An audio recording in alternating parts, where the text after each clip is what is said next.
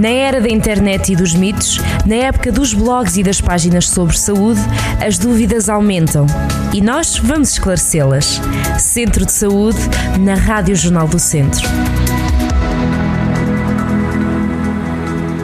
Sejam bem-vindos a mais um Centro de Saúde. Desta vez vamos falar com o Dr. Luís Nogueira. Ele é coordenador de Medicina Geral e Familiar do Hospital CUF Viseu e que após a infecção da Covid-19 podem surgir alguns sintomas a que devemos estar atentos, a chamada Síndrome pós-Covid.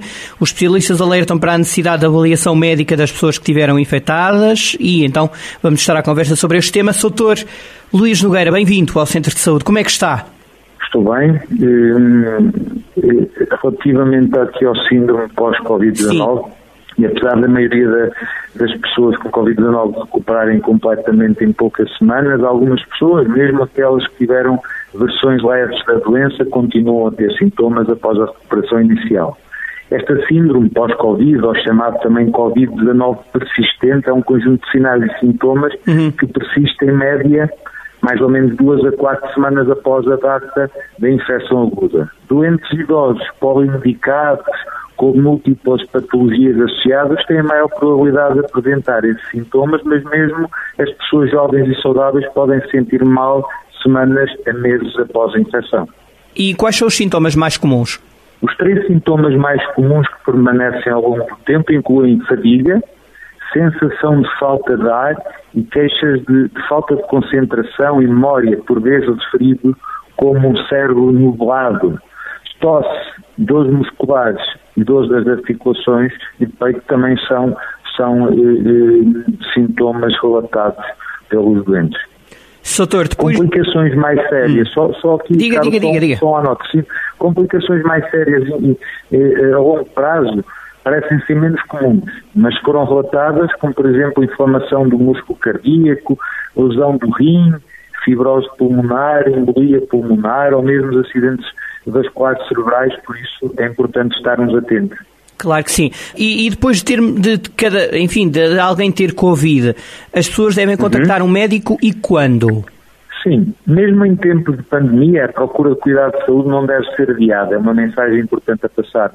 A necessidade de seguimento médico e a reabilitação depois de uma infecção viral, neste caso por SARS-CoV-2, é o desafio da pandemia. O significado da presença de sinais, sintomas a longo prazo, ainda não é totalmente conhecido, mas de forma a rastrear algumas dessas complicações tardias da infecção, eh, os doentes devem agendar uma, uma, uma avaliação médica global, idealmente entre as quatro e as seis semanas após o, o diagnóstico da doença aguda.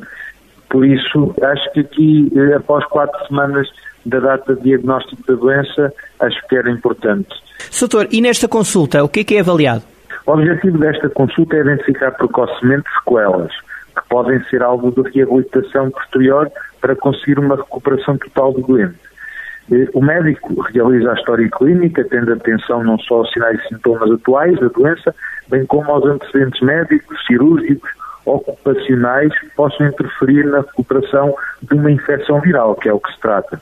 O exame clínico o objetivo é focado nos, nos, sistemas e órgãos afetados, com a realização de uma auscultação cardiopulmonar, com um exame neurológico, com uma avaliação da pressão arterial, das frequências respiratórias e, e, e cardíaco. É, é também feita uma, uma avaliação cognitiva porque os problemas cognitivos também são muito frequentes. E, serão requisitados exames complementares diagnósticos que se apliquem, nomeadamente análises clínicas, radiografia, taco ou tórax, espirometrias ou avaliações cardíacas, como, por exemplo, o ecocardiograma e prova de esforço, se adequada à situação do doente. Após essa avaliação, poderá existir a necessidade de referenciar para outras especialidades, nomeadamente medicina física e reabilitação, de forma a integrar no programa de reabilitação funcional cardiorrespiratória. E mesmo nos casos em que alguém tem uma doença ligeira, digamos assim, de Covid-19, em que a Covid não atacou uh, gravemente, chamemos-lhe assim, uhum. uh, a, pessoa deve, na mesma, procurar um aconselhamento médico?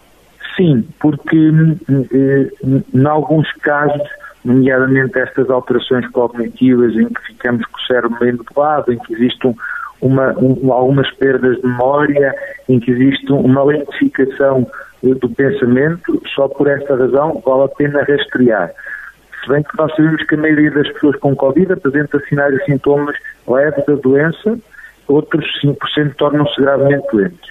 É, aqueles em que a doença for ligeira, mas que após duas a três semanas da alta médica ainda se sintam completamente, ainda não se sintam completamente recuperados, quer física, quer mentalmente, podem beneficiar deste aconselhamento médico. Existem alternativas para manter o acompanhamento médico regular, nomeadamente a teleconsulta.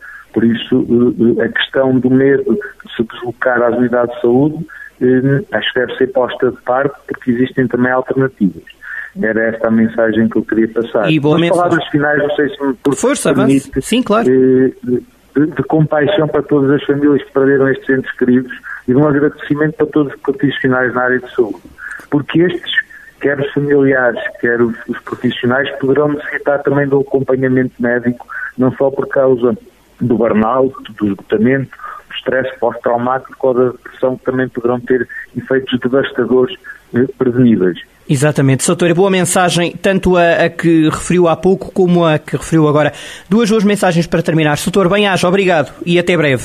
E muito, boa sorte a todos. Muito obrigado, eu. Obrigado, muito obrigado até já. Obrigado. obrigado, obrigado nós. Obrigado. Foi a presença do Dr. Luís Nogueira, ele é coordenador de Medicina Geral e Familiar no Hospital CUF Viseu.